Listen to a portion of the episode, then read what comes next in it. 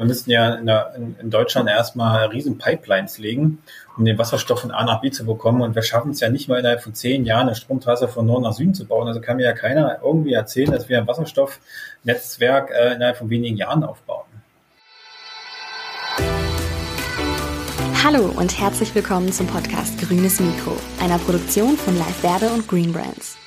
Hier hörst du regelmäßig spannende Interviews mit nachhaltigen CEOs, prominenten Persönlichkeiten und WissenschaftlerInnen zu den Themen nachhaltige Wirtschaft, grüne Produkte und innovative Ideen. Unterstützt wird der Podcast vom Deutschen Nachhaltigkeitspreis, dem FAZ-Institut und Baum e.V. Moin, Servus und Hallo zum Grünen Mikro. Mein Name ist Markus Noack und ich bin der Gastgeber des Grünen Mikros. Dieses Mal zu Gast der Mitgründer von Tesvolt, Daniel Hannemann. Das Startup Tesvolt hat sich auf Batteriespeicher für Gewerbe und Industrie spezialisiert. Das innovative Unternehmen aus Wittenberg produziert Lithium-Stromspeicher mit prismatischen Batteriezellen von Samsung SDI auf Nickel-Mangan-Kobalt-Oxidbasis. Tesvolt-Speicher lassen sich mit allen regenerativen Energiequellen kombinieren, aber auch mit einem Blockheizkraftwerk oder einer Brennstoffzelle. Über 1500 Speicherprojekte hat das Unternehmen weltweit bereits verwirklicht. Tesvolt wurde unter anderem mit dem Deutschen Gründerpreis in der Kategorie Aufsteiger ausgezeichnet. Für die Off-Grid-Stromversorgung einer Avocado-Farm in Südwestaustralien erhielt Tesvolt den The Smarter E Award in der Kategorie Outstanding Projects sowie den internationalen Award für ländliche Elektrifizierung. Viel Freude jetzt mit einer neuen Folge des Grünen Mikros. Moin Daniel. Hallo Markus. Ja, herzlich willkommen zum grünen Mikro. Wir wollen heute mal über die Energiewende reden und über euer noch junges Unternehmen Tesvolt. Bevor wir das tun, äh, wäre super, wenn du uns mal erzählst, was wolltest du als Kind immer beruflich werden? Ja, als Kind wollte ich immer irgendwas machen. Ich wollte die Welt mitgestalten und meine Vision verwirklichen, die ich schon als kleines Kind hatte. Ich selber komme vom Grün äh, und wollte, dass die Welt auch damals besser wird. Äh, ich bin ja in Ostdeutschland aufgewachsen und äh, geprägt von vielen Kohlekraftwerken. Okay. Ähm, du hast auch ähm, ja, spannende Studiengänge gemacht. Du hast zum einen Bachelor in Informatik äh, und einen Masterabschluss im Studiengang Nachhaltigkeitsmanagement an der Hochschule für Wirtschaft und Recht in Berlin an der HWR. Ähm, magst du mal erzählen, warum du dich für diesen Studiengang entschieden hast und was am Ende des Tages dein Fazit aus diesem Studiengang ist? Während meines Abiturs habe ich äh, schon mein erstes Unternehmen gegründet, äh, habe damals äh, Server vermietet im Internet und somit äh, war es naheliegend, im Bereich Informatik zu studieren. Das habe ich dann auch hier in Sachsen-Anhalt getan. Und das Tolle ist am Informatikstudium, dass man ähm, das logische Denken ähm, stark fördert und äh, was es halt auch einfach gemacht hat, in meinem beruflichen Werdegang Systeme oder komplexe Sachverhalte viel, viel schneller zu verstehen. Und das Tolle am Nachhaltigkeitsmanagementstudium war, dass wir auch dort uns intensiv über nachhaltige Unternehmensführung unterhalten haben und spezialisiert haben, was dann auch einen wesentlichen Impact äh, auf die Zukunft äh, meines beruflichen Werdegangs hatte. Mhm. Würdest du ähm, jetzt den Leuten da draußen raten, äh, den Studiengang äh, zu machen? Wahrscheinlich, wahrscheinlich schon, aber gib mal vielleicht so ein paar Gründe, wes weshalb man diesen Studiengang machen sollte. Ja, Nachhaltigkeitsmanagement ist halt, dass man halt lernt, ähm, wie kann man überhaupt nachhaltige Unternehmen aufbauen und entwickeln und was ist überhaupt Nachhaltigkeit. Ja, es ist nicht das kurzfristige Denken, sondern das langfristige Denken, was ja mit dem Kapitalismus manchmal im, im Zwiespalt steht. Mhm. Und äh, wir müssen es äh, gemeinsam schaffen, wenn jetzt auch die neue Generation und Generation, weil die noch kommen, äh, mehr nachhaltig, mehr nachhaltige Unternehmen zu gründen, damit wir auch zukunftsfähig sind auf das, was dann noch alles folgen mag. Mhm. mhm. Was waren so deine beruflichen Stationen vor Tesvolt? Ja, äh, während der Schulzeit hätte ich ja mein äh, erstes Unternehmen gegründet, Server vermietet. Ähm, während meinem Studiumgang in Berlin habe ich äh, ein Unternehmen gegründet zur Errichtung von Solarkraftwerken und Solardachanlagen. Und dann kam irgendwann der große Crash in Deutschland und Europa an der Solarbranche, wo dann die großen namhaften Unternehmen wie Q-Sales und, und SolarWorld äh, in die Knie gegangen sind, weil halt die Branche stark subventioniert war. Hm. Und das war dann so auch der Grund, warum es zur Gründung von Tesla kam, gemeinsam mit, mit dem Simon. Wir wollten ein Produkt schaffen und um unabhängig von jeglichen Förderinstrumenten zu werden und dass die Energiewende an sich weltweit in jedem Winkel der Welt umgesetzt werden kann. Mhm. Das heißt, Tesvolt ist jetzt dein drittes Unternehmen? Richtig. Okay. Wie, was, äh, beschreib mal auch so ein bisschen, äh, wie du auf dieses, ähm, auf die Unternehmerlinie äh, ähm, ähm, gekommen bist? Warum war für dich immer klar, du willst Unternehmer werden und warum bist du in dem Bereich aktiv geworden? Na, ich komme vom Bauernhof und mein, mein Großvater ähm, hat einen landwirtschaftlichen Betrieb geführt. Ähm, da hatte ich mir ein bisschen was abgucken können. Äh, meine, meine Mutter war damals äh, im Vertrieb tätig für große Modemarken, hat auch die Modemarken hier in Ostdeutschland mit aufgebaut und bin dann da so, also mit diesen Vorbildern dann halt äh, da so ein bisschen reingekommen äh, in die Unternehmerwelt. Mhm. Also um etwas zu unternehmen. Okay. Was, wie würdest du denn den, den Status quo bei der Energiewende in Deutschland äh, beschreiben? Ja, wir sind jetzt an einem sehr guten Basispunkt. Ähm, wir haben jetzt erstmal gemeinsam in, in, der Bundesrepublik Deutschland entschlossen, dass wir alle 130, äh, dass wir alle 130 Kohlekraftwerke abschalten.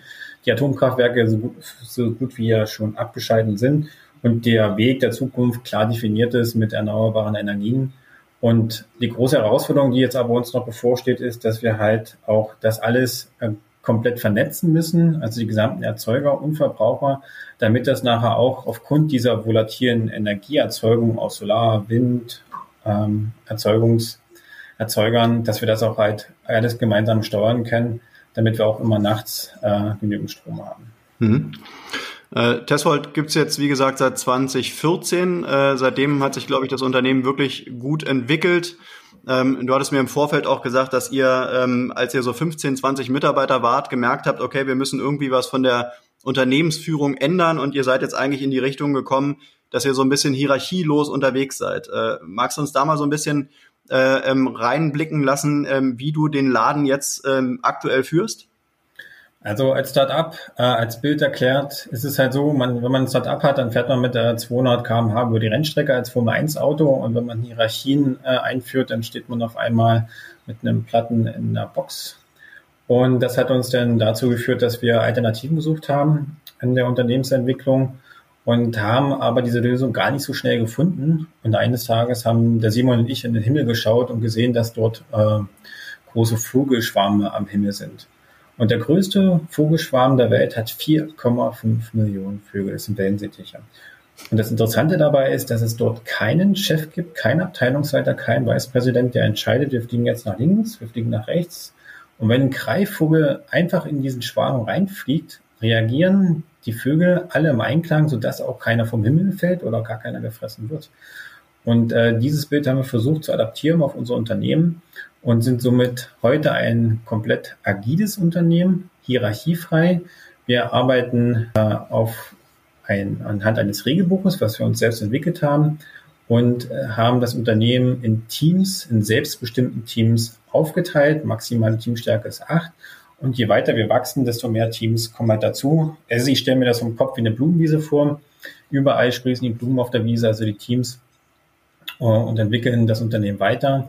Im Vergleich zur Hierarchie ist es ja so, dass immer der Baum wächst und wächst und immer größer wird und irgendwann ist der Wasserkopf oben so groß, dass er dann irgendwann zerbricht. Und äh, bei uns kann das so nicht passieren. Mhm. Ihr seid jetzt wie viele Mitarbeiter? Wir sind fast 100 Mitarbeiter.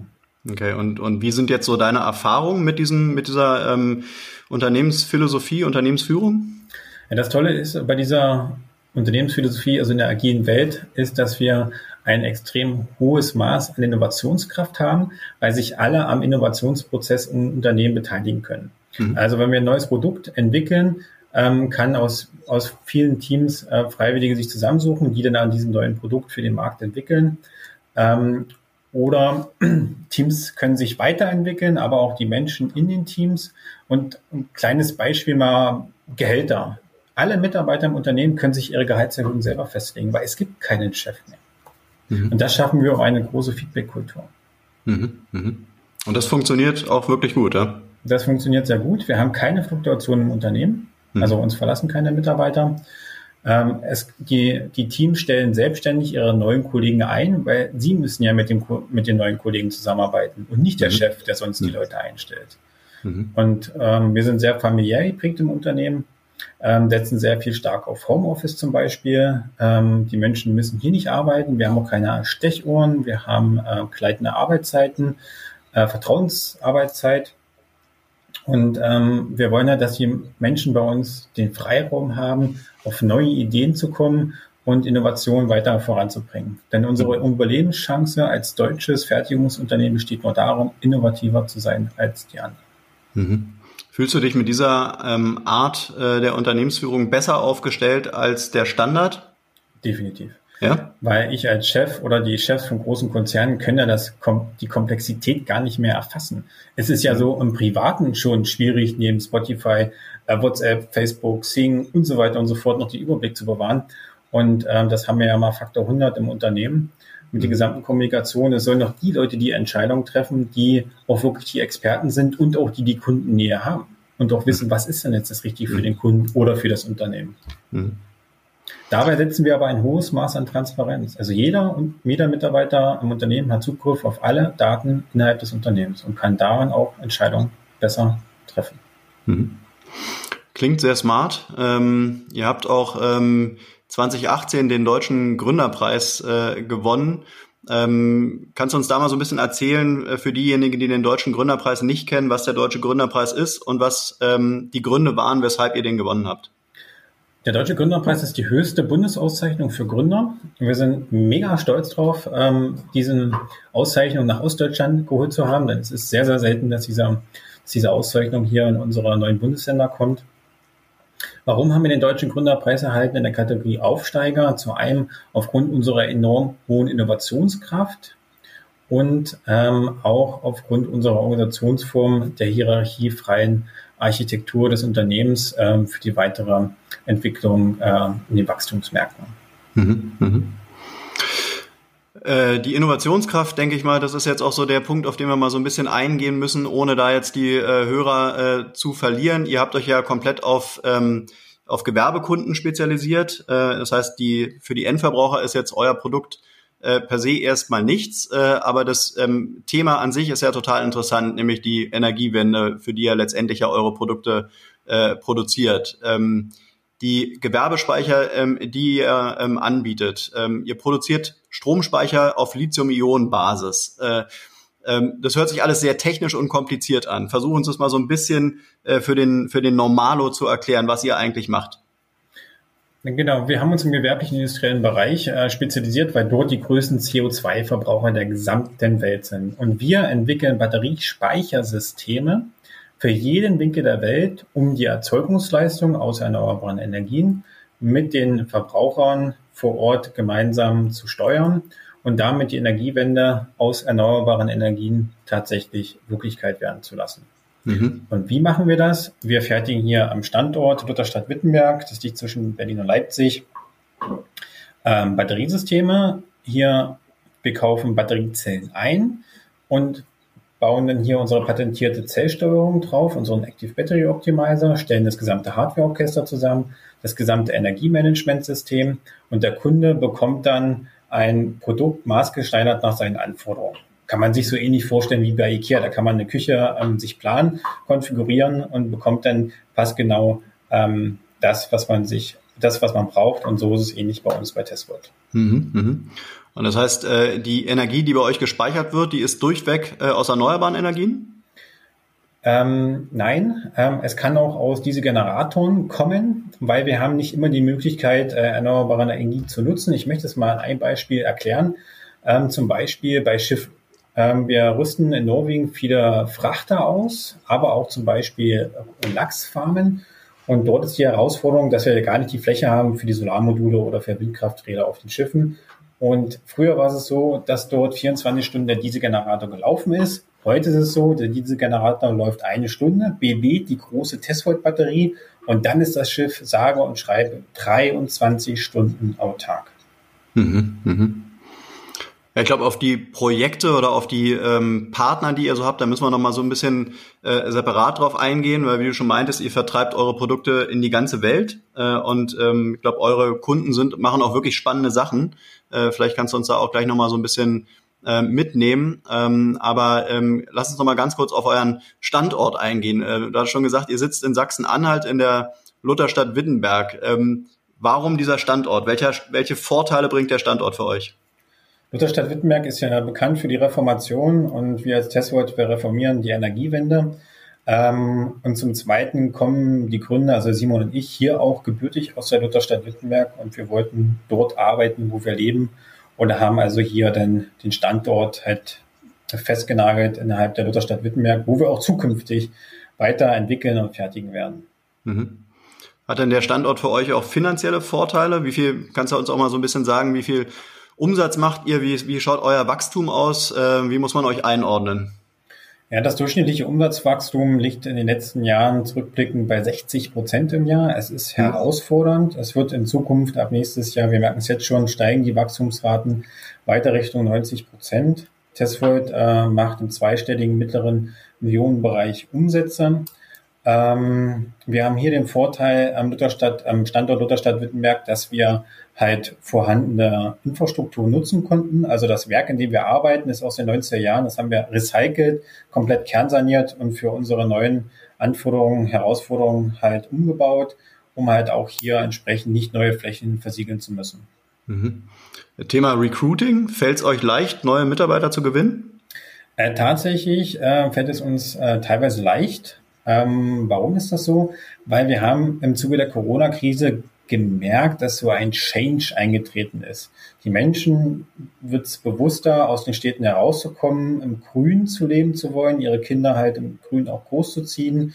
Äh, und somit haben wir also viele Rückkehrer oder, oder Leute, die aus Städten rauskommen und dann extra hier nach Wittenberg auch ziehen, weil man hier kann man sich noch Grundstück leisten im Vergleich zu Stuttgart oder München mhm. und sich dann ähm, hier auch aus diesem Grund halt niederlassen. Und das ist für uns halt ähm, großer USP, diesen Standort momentan haben zu dürfen.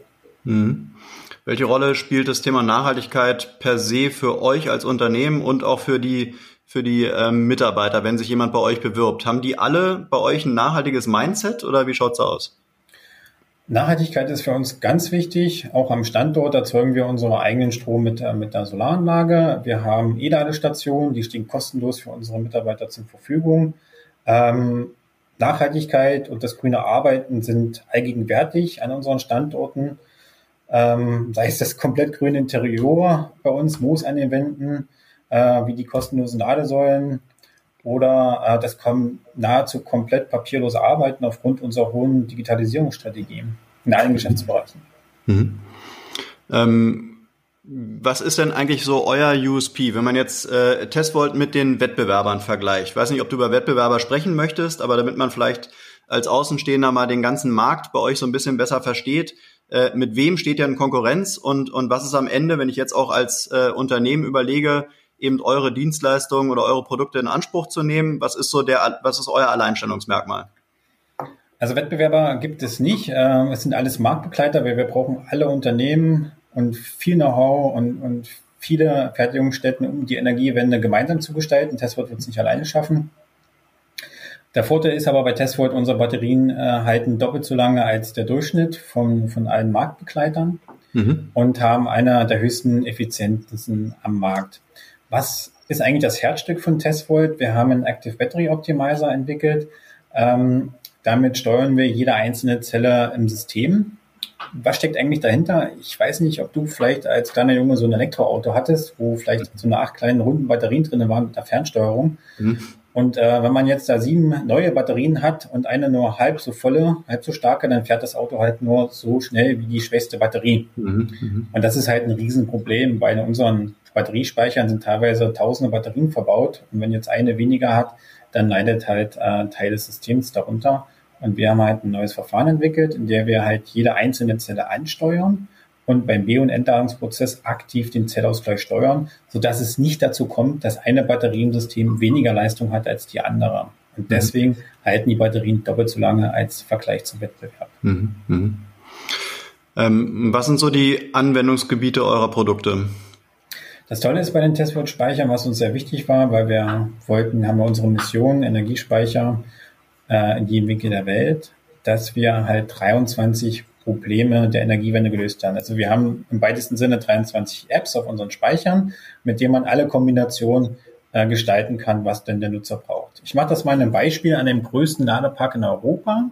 Mhm. Der steht bei Hilden. Für Tesla und Fastnet haben wir dort Batteriespeicher hingestellt um im Wesentlichen vier Probleme mit dem Energiespeicher am Standort zu lösen.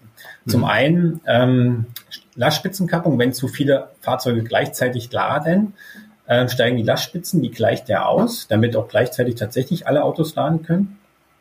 Äh, zum Zweiten äh, die gesamte Optimierung äh, der Solaranlagen, also des, der erneuerbaren Energien Stroms. Dann im Zweifel, falls der Strom ausfällt, dass wenigstens noch die Lampen leuchten auf dem Parkplatz. Und viertens ähm, die Erweiterung des Netzanschlusses, weil der Netzanschluss nicht für alle Ladesäulen ausreicht, kann halt der Batteriespeicher, wenn es zu viele Autos zum Laden kommt, das noch ausgleichen, sodass halt alle ihren Strom haben. Und das sind halt vier, wie bei einem Überraschungsei, ähm, vier Überraschungen für eine Anwendung. Und das okay. kann man sich aus 23 Stück zusammenstellen bei uns. Okay. Und äh, hast du vielleicht noch so zwei, drei andere Beispiele von Projektpartnern, die jetzt irgendwie ähm, so ein bisschen spannender sind? Wir haben auch zum Beispiel das äh, Münchner Oktoberfest ausgestattet. Ähm, jeder kennt es, äh, man setzt sich hin, trinkt äh, drei, vier, fünf Maß und dann steht man sich irgendwann mal einen Händel zum Beispiel. Und damals war es so, vor Corona-Zeiten, man hat dann zu dem Zeitpunkt umgestellt vom Gasgrill auf Elektrogrill. Äh, dann war man natürlich eine hohe Last an den Zelten, dass man sehr viel Strom brauchte. Also auch wieder das Thema Engpass der Stromversorgung und Lastspitzen und haben halt damals dann dort äh, entsprechend Speicher zur Verfügung gestellt, damit auch jeder Gast sein Händel pünktlich bekommt. Okay. Wie kommt dann so ein Auftrag zustande? Kommt das Oktoberfest auf euch zu oder seid ihr auf die zugegangen? Nee, das war ein, das war ein Zufall. Ich war gerade im Urlaub, äh, war gerade an der Bar und der Nachbar hat erzählt, dass das Oktoberfest mit ausstattet und dann sind wir so ins Gespräch gekommen. Wo fährst du in Urlaub? da waren wir irgendwo im Indischen Ozean. ja, sehr gut, ja. Ähm, ja, neben, neben euren Produkten äh, bietet ihr auch noch äh, Tools an. Also ihr habt die zumindest Tools genannt. Das sind sowas Stromspeicherkostenrechner oder Speicherkonfigurator oder ein Lastspitzenkonfigurator. Ähm, wer braucht es? Wann braucht man das? Und ist es einfach nur äh, irgendwie ein Add-on oder ist es schon wichtig, wenn man eure Produkte richtig nutzen will? Also es ist erstmal äh, wichtig, dass die Kunden äh, verstehen, äh, was können sie damit machen, dass es auch wirtschaftlich ist. Ja, äh, SOS-Tool bedeutet äh, geringste äh, bedeutet die Stromspeicherkosten. Also was kostet mich die zwischengespeicherte Energie, damit man also ausrechnen kann, wie wirtschaftlich ist das System für mich oder auch den Produktkonfigurator. Was ist denn jetzt die beste Batterie für mein Projekt, das ich habe? Und das kann er sich halt mit wenigen Klicks zusammenstellen, sodass er für sich seine beste Entscheidung für die Energiewende der Zukunft treffen kann. Hm, okay. Ähm, wenn ich mir jetzt als gewerblicher Kunde äh, überlege, eure Speicher zuzulegen, ähm, gibt es da auch irgendwelche Förderungen von staatlicher Seite? In Deutschland gibt es in verschiedenen Bundesländern ähm, Investitionszuschüsse. Ähm, die liegen zwischen 10 und 30 Prozent für solche Investitionen. Äh, zum einen für die Speicher, aber auch zum Beispiel für Ladeinfrastruktur wurde sich dann die Unternehmen äh, dort über einfachen Antrag sich halt entsprechend die Mittel, ähm, die Mittel beantragen können. Mhm. Okay. Ähm, wie kommen wir, kommen wir nochmal so ein bisschen zurück äh, zu dem, ähm, zum Thema Personal und zu euren Mitarbeitern. Ähm, Thema Nachhaltigkeit hast du ja schon gesagt, ist für euch ein wichtiges Thema. Wie äh, definiert ihr für eure Mitarbeiter äh, das Thema Nachhaltigkeit? Was könnt ihr leisten, vielleicht auch an, in Form von Mitarbeiter-Benefits, jetzt neben eurem Produkt, äh, wo ihr sagt, okay, damit können wir die Mitarbeiter halten, damit können wir sie zufriedenstellen und damit sind wir am Ende des Tages vielleicht auch wirklich ein nachhaltiges Unternehmen? Wir binden unsere Mitarbeiter nachhaltig an uns, da wir trotz steigender Mitarbeiteranzahl das äh, familiäre Miteinander in den Mittelpunkt stellen. Äh, wir abwechslungsreiche Projekte in einer Zukunftsbranche bieten, ähm, die Menschen selbstverantwortlich ähm, arbeiten lassen. Das ist ganz mhm. wichtig, dass wir ihnen den Freiraum haben, sich selbst zu entfalten, weil sie haben ja keinen Chef, der ihnen sagt, tu das, tu dies, sondern sie können sich aus eigenem Interesse äh, und Motivation gemeinsam mit ihren Kollegen etwas Neues gestalten. Und wir vereinbaren halt auch äh, Familie und Job äh, durch umfangreiche Homeoffice-Angebote und Möglichkeiten, die wir auch schon vor Corona-Zeiten hatten. Mhm. Braucht man da eigentlich auch irgendwie einen bestimmten Typen Mensch, der für euer System irgendwie geeignet ist? Weil diese Eigenverantwortung, die ihr ja damit äh, irgendwo generiert, äh, kann ich mir vorstellen, überlastet oder überfordert vielleicht auch den einen oder anderen, oder? Ja, also die Kollegen, die ja schon arbeiten äh, bei Testvolt, ähm, die stellen ja auch ihre neuen Kollegen der Zukunft ein und die nehmen die ja schon an die Hand beim Bewerbungsgespräch oder vielleicht beim Probetag, um halt äh, zu erklären, wie funktioniert das bei uns, ähm, was sind die Herausforderungen, aber wir nehmen die Menschen auch an der Hand, weil es ist ja nicht selbstverständlich, dass alle heute auf, von heute auf morgen Entscheidungen treffen wollen und können mhm. und Verantwortung mhm. übernehmen und entwickeln die Leute auch ähm, in die Richtung. Aber sie haben ja jetzt hier schon ein familiäres Team, was halt die Leute äh, mit offenen Armen aufnimmt und entsprechend dann noch weiterentwickeln kann. Mhm. Jetzt habt ihr den Deutschen Gründerpreis auch eben dafür gewonnen, für diese Art der Unternehmensführung. Ähm, seid ihr so eine Art äh, oder seid ihr so zu, zu so einer Art Leuchtturm geworden, äh, dass auch andere Unternehmer an euch herantreten und sagen, ähm, wir haben von euch gehört, ihr macht das so und so, könnt ihr uns das mal beibringen? Also, dass ihr euch da wirklich mit, mit äh, anderen Chefs trefft und denen mal so ein bisschen von eurem System erzählt? Wir stehen da äh, tatsächlich im offenen Dialog mit vielen anderen Unternehmen, die A, auch diesen Weg suchen oder B, auch schon in diesem Weg äh, bestreiten und versuchen uns auch weiter zu entwickeln mit weiteren Erfahrungen aus anderen Unternehmen. Und ich sehe das halt auch als den großen Change an in der Unternehmenskultur der Zukunft, weil halt die Generation Y, ja, also das Bewerbungsgespräch ja mit einem 16-jährigen Azubi läuft ja heutzutage anders ab. Man wird erstmal erklärt, er hat 10.000 Follower und ich habe so und so viele Videos und eigentlich möchte ich nur bis Mittag arbeiten. Ähm, das ist ja eine ganz andere Generation, die darauf zukommt und dafür müssen wir auch den kulturellen ähm, Wandel schaffen in den Unternehmen, sonst wird man es immer schwerer haben mit Fachpersonal in der Zukunft. Weil die Leute, die ja jetzt da kommen, die sind ja nicht weniger integriert dahinter als wir, die haben ja noch mehr auf dem Kasten, die leben ja schon voll in dieser digitalen Welt und bringen ja auch, liefern auch einen unglaublichen Mehrwert. Aber auch die muss man halt auch den Raum lassen in den Unternehmen. Mhm. Das ist ja mal ein spannender Punkt. Da lass uns mal ein bisschen näher drauf eingehen. Diese Generation Z, die du da gerade beschreibst, äh, die hat definitiv ein, anderes Mindset äh, als, äh, als jetzt vielleicht Leute, die äh, 40 und aufwärts sind. Ähm, wie stellt ihr euch auf die ein? Die, ähm, wie du es gerade schon sagst, die, die fordern ja ganz andere Sachen ein. Was Arbeitszeit anbelangt, was Gehalt, glaube ich, spielt gar nicht mal so eine große Rolle. Aber ähm, was sind so eure Erfahrungen mit dieser jungen Generation? Ja, also zum einen wollen die ja nicht mehr Chef werden, aber das Problem haben wir ja bei Testford nicht. Ähm, wir haben ja, sind ja hierarchiefrei. Ähm, des Zweitens ähm, haben sie halt die Möglichkeiten, was auch wichtig ist, weil Generation Y weiß auch manchmal gar nicht, weil sie was machen wollen oder müssen. Mhm. Ähm, bieten wir halt auch die Möglichkeit, mehrere Stationen bei Testford zu, zu durchlaufen. Und wer halt äh, heute nicht mehr entwickeln möchte, der kann halt morgen in den Service gehen oder in andere Teams halt einfach wechseln und halt im Laufe seines Berufsjahres bei Testvoid halt den richtigen Platz für sich selbst im Unternehmen und in seiner weiteren Entwicklung zu finden. Hm. Wo kann man denn euch eigentlich äh, antreffen, ähm, sagen wir mal, wenn Corona vorbei ist, wieder messen oder sowas, wenn ich euch, wenn ich bei euch arbeiten möchte oder wenn ich auch einfach äh, Kunde werden will? Wo, wo seid ihr typischerweise? Ja, wir sind, waren früher teilweise auf 80 Messen im Jahr vertreten, äh, von hm. München über äh, Brasilien und Sydney. Ähm, heute in der digitalen Welt sind wir auf teilweise digitalen Messen vertreten. Wir machen zurzeit heute alles nur noch per Videocalls und ähm, viele Face-to-Face-Meeting gab es ja jetzt auch ein Jahr nicht mehr. Mhm. Man hat ja doch gelernt, dass halt auch Videocalls und B2B-Business halt auch digital funktionieren kann. Das war eines der größten Learnings äh, gewesen, die wir hatten. Mhm. Ja, dann kommen wir mal zur Corona-Pandemie. Ähm wie hat die Pandemie eure Branche und euer Geschäft verändert? Grundsätzlich äh, wurde man von der Corona-Krise an sich nicht überrascht. Wir waren vorher schon hoch digitalisiert, äh, hatten auch Homeoffice schon angeboten, ähm, wurde aber wenig genutzt von den Mitarbeitern am Anfang, mhm. ähm, weil halt doch immer alle der Meinung waren, wir müssen uns vor Ort treffen, weil sonst funktioniert das alles nicht.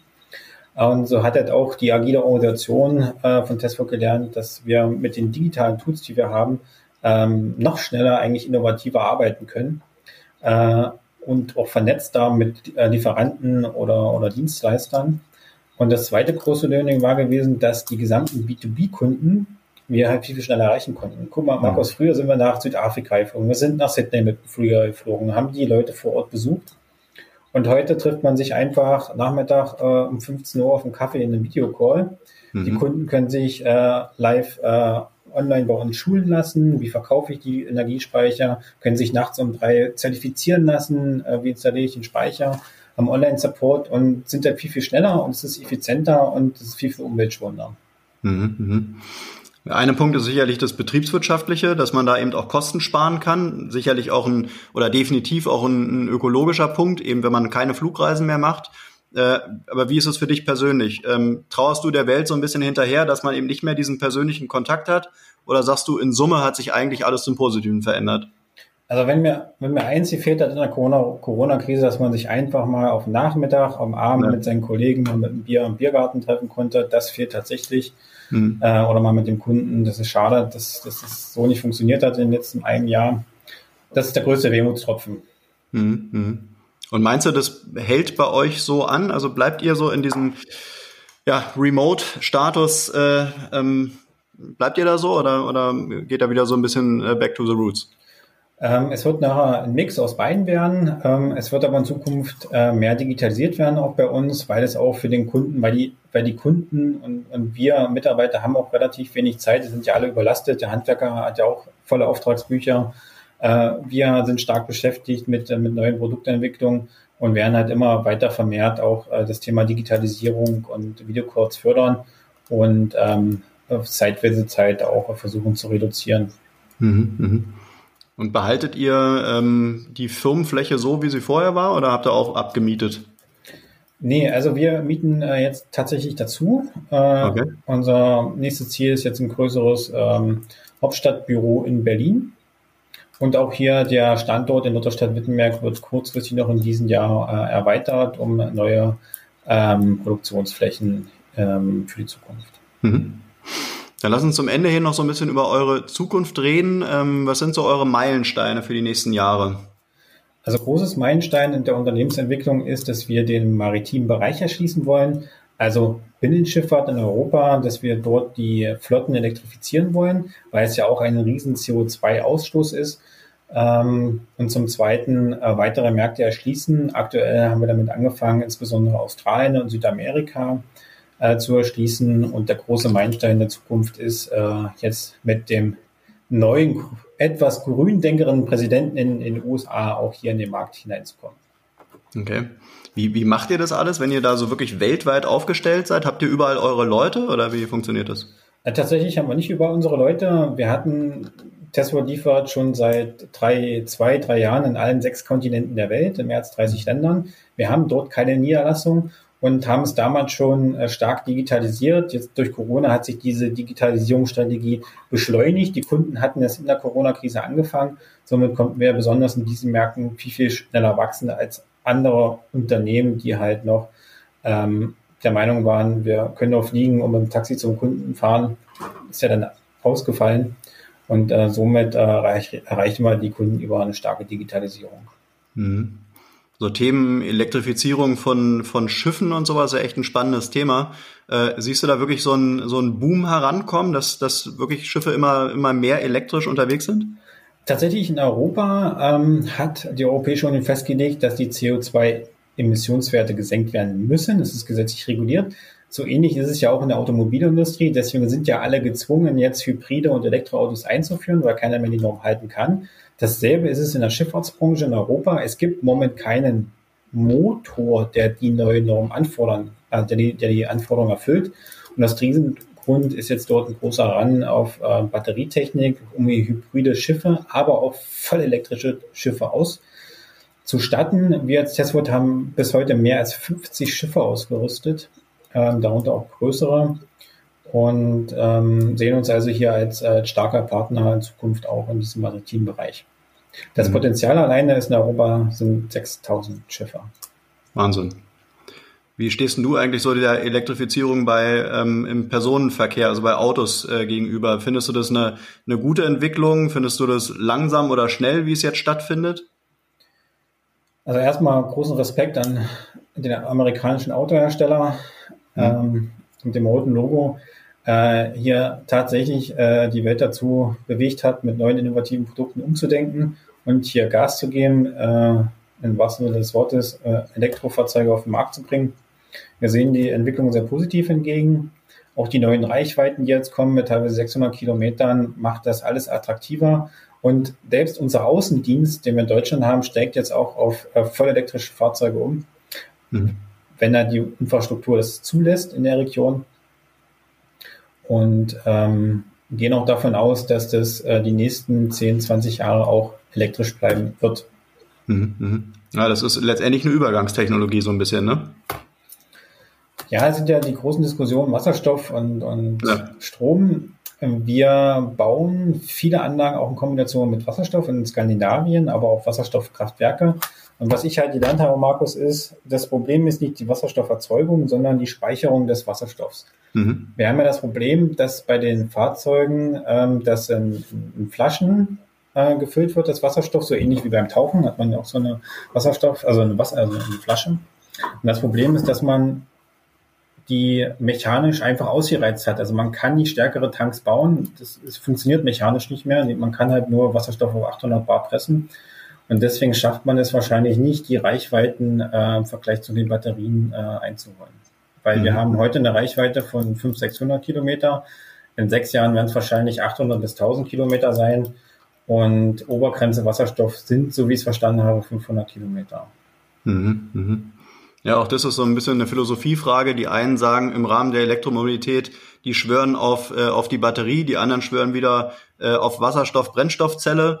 Ähm, wo siehst, wo siehst du da so die, die Anwendungsgebiete, die für das eine extrem gut sind und für das andere? Wasserstoff wahrscheinlich eher so im, im wirklich im, äh, im Nutzbereich eben für, für große äh, Transporte und die Batterie wahrscheinlich eher im Personenverkehr, oder? Ja, das ist äh, meine Vermutung, die ich habe. Ähm, weil wir auch das Thema haben mit dem Wasserstoff. Es muss ja auch, wenn wir jetzt äh, von heute auf morgen auf Wasserstoff umstellen, müssen wir auch das Wasserstoff überall verfügbar machen, an Tankstellen, mhm. das gesamte Netz aufbauen. Wir müssten ja in, der, in, Deutschland erstmal riesen Pipelines legen, um den Wasserstoff von A nach B zu bekommen. Und wir schaffen es ja nicht mal innerhalb von zehn Jahren eine Stromtrasse von Norden nach Süden zu bauen. Also kann mir ja keiner irgendwie erzählen, dass wir ein Wasserstoffnetzwerk äh, innerhalb von wenigen Jahren aufbauen. Selbst wenn wir jetzt eine Lösung hätten für Fahrzeug, äh, für Fahrzeuge würde es an der Infrastruktur scheitern. Mhm. Aber warum ist da äh, die Situation bei uns so in Deutschland? Warum gibt's da, warum sind irgendwie diese Lobbys äh, so, äh, so, so stark fragmentiert und warum, warum kommen wir da nicht vom Fleck weg? Warum dauert das alles so lange? Naja, Deutschland ist ja auch bekannt dafür, dass man mal alles im Detail irgendwie definieren muss mhm. und danach wird so kompliziert, dass es keiner mehr versteht, so ähnlich wie beim EEG. Mhm. Ähm, dann Wasserstoff hat man so das Gefühl, dass das Monopol an die großen Energieversorger oder die großen Industriebetriebe gehen soll, die den dann auch später dann erzeugen, den hm. Wasserstoff, ja, dieser Lobbyismus. Im Vergleich zum Elektrostrom. Du, Markus, kannst dir morgen ein Solaranlage aufs Dach bauen und dein Auto selbst betanken. Das kannst du bei Wasserstoff nachher nicht, weil hm. so ein kleines Wasserstoffkraftwerk einfach wirtschaftlich nicht sinnvoll ist, das zu erzeugen. Hm. Und man braucht halt auch unglaublich viel Energie, ja, die man in die Wasserstoffproduktion reinstecken muss.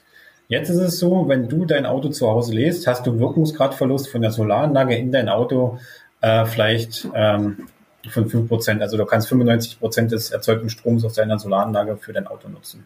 Mhm. Wenn du jetzt aber noch Wasserstoff erzeugen müsstest mit dem Strom aus deiner Solaranlage und dann ins Auto speicherst, aber nagel mich jetzt bitte nicht auf die Zahl fest, ich bin mir da jetzt auch nicht so sicher, aber äh, da kommt vielleicht nur 30 äh, Prozent oder 35 Prozent des Stroms aus der Solaranlage überhaupt bei dem Auto an. Es ist, mhm. es ist, es ist ineffizienter, ähm, als es jetzt so direkt direkt zu machen, eins zu eins äh, im Vergleich zu Wasserstoff. Mhm. Okay. Ja, ein großes Thema. Bleibt mir nur zum Abschluss noch äh, zu fragen, was sind so deine Wünsche und Ziele privater Natur und dann eben auch fürs Unternehmen gedacht, so für die nächsten Monate und Jahre?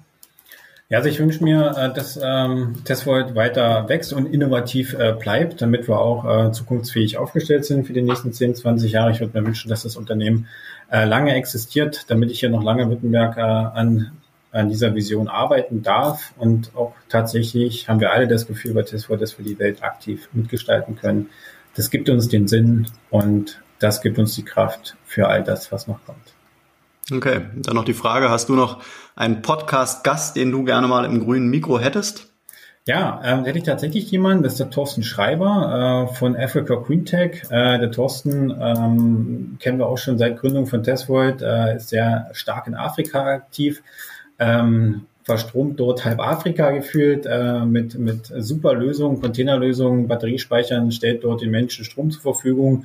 Die Dieselgeneratoren werden zurückgebaut und äh, hat hier äh, ein unglaublich Potenzial für den afrikanischen Markt und äh, das wäre ein toller Interviewpartner für euch.